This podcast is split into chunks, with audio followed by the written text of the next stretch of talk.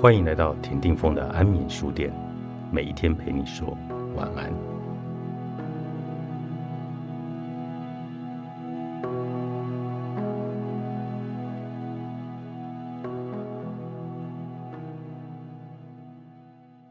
数不清多少回，我骑着马走在三四千公尺的山巅水崖，转身便是深不见底的悬崖峭壁。我在心中。问了自己千百次，为什么要来这人迹罕至、没水没电、骑马骑到屁股都要裂开了，忍受饥寒交迫，甚至还要冒着摔落山谷的生命危险呢？我在寻找生命就近的出口吗？我随着成道者的足迹，上师的步履，翻山越岭。礼拜每一座高耸山巅的舍利塔，在莲花生大师弥勒日巴的修行洞穴里静坐，转动千百个写满经文的转经轮，甚至为生不逢时，没有跟上佛陀正法年代，哭倒在佛陀涅盘场。我用镜头记录每一个圣地的神圣，用文字写下他们不朽的传奇。在高山谱下凄美浪漫的爱恋，也在求道的旅途中找寻爱。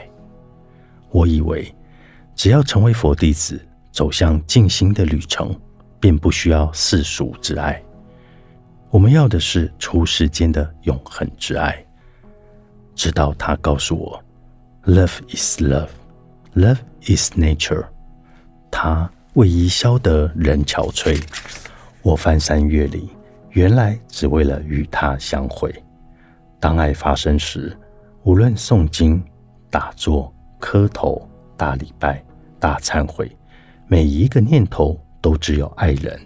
爱情的力量无人能挡，因为许多的大师与且士都在喜马拉雅的山洞成道。我以为去到那里就能远离尘埃，找到内在真正的宁静。得到上师与圣地的加持，远离苦厄，直到永恒之境。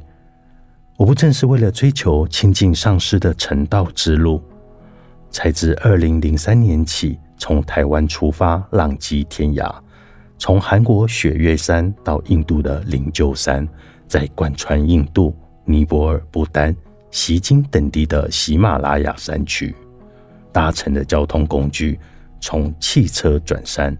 直升机飞越山国，到骑马走在山崖峭壁间，甚至在陡峭的山路，徒手双脚艰难前进。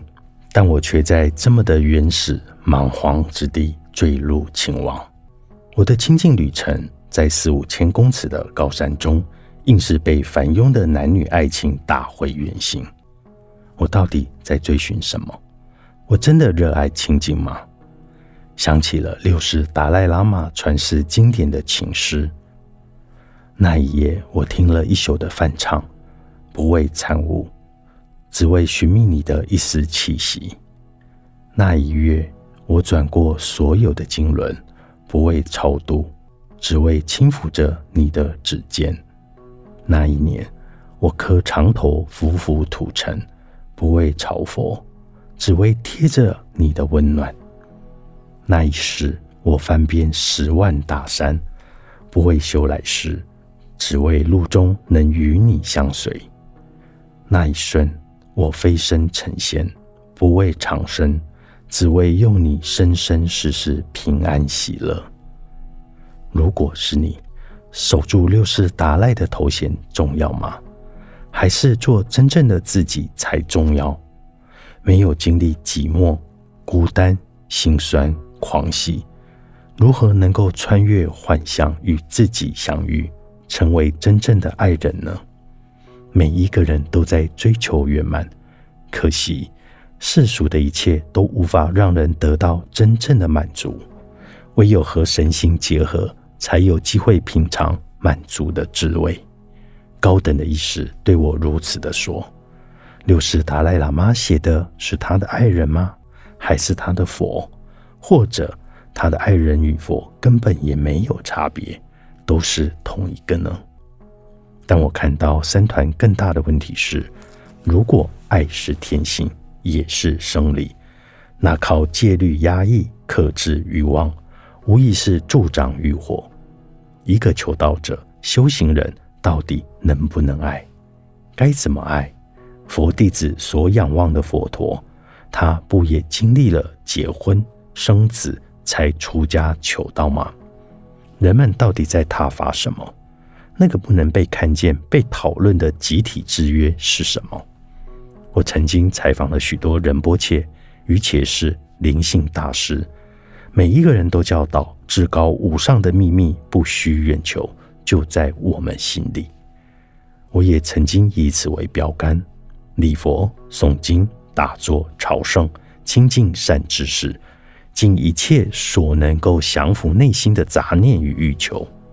这些努力。在那当下，的确能得到短暂的清凉与解脱。然而，一旦下山，回到滚滚红尘，或是深夜人静、孤独一人的时候，寂寞、悲伤的情绪全部涌上心头。不被爱、渴望爱的感觉，始终没有被满足。内心深处压抑的空虚、烦恼、寂寞、悲伤。像阴魂般的不时的窜出，内心始终有个填不满的坑洞。其实每一个人身上都挂着一个有漏的钵来乞讨爱，缺少母爱或依恋母亲的男性，他最终也不过是找到跟妈妈类似的另一半；反之，缺少父爱的人，则试图要从伴侣身上找回失落的父爱。尽管起初的确是情投意合，但最后能长相厮守的实在少数。要不就是对方给不了你需要的，或是伴侣给的再多都无法填补内心原始的坑洞。我们以爱为名，行要求，填补之时，爱变成枷锁，爱使两个人不再自由，于是关系从甜蜜走到负担、争吵。最后分道扬镳，结婚、离婚、再婚，不断的更换伴侣，就是无法跳脱重复的生命剧码。对于一个真正的求道者而言，生命就是一场炼境的旅程，历经挫败、伤痛、苦楚、无奈、执着、名问、利养，这都是过程。没关系，重要的是你是否真心渴望脱离苦海呢？如果答案是肯定的，那你一定会真诚认真的寻找解脱良方，至死不休。最终，我们会在伴侣身上看见自己的匮乏，看见自己的投射，甚至看见自己在无止境的固定模式上受苦。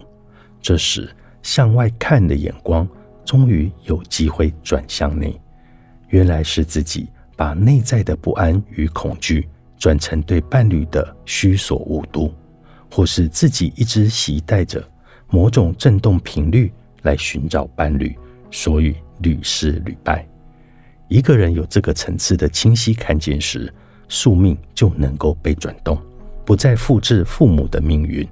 警醒的接受不完美的自己，自然能够接受不完美的另一半，甚至这个不完美的世界。说也奇怪。这么一来，一切就完美了，生命也就完整了。我被上天关机的二零零一夜，作者廖文瑜，乐国文化出版。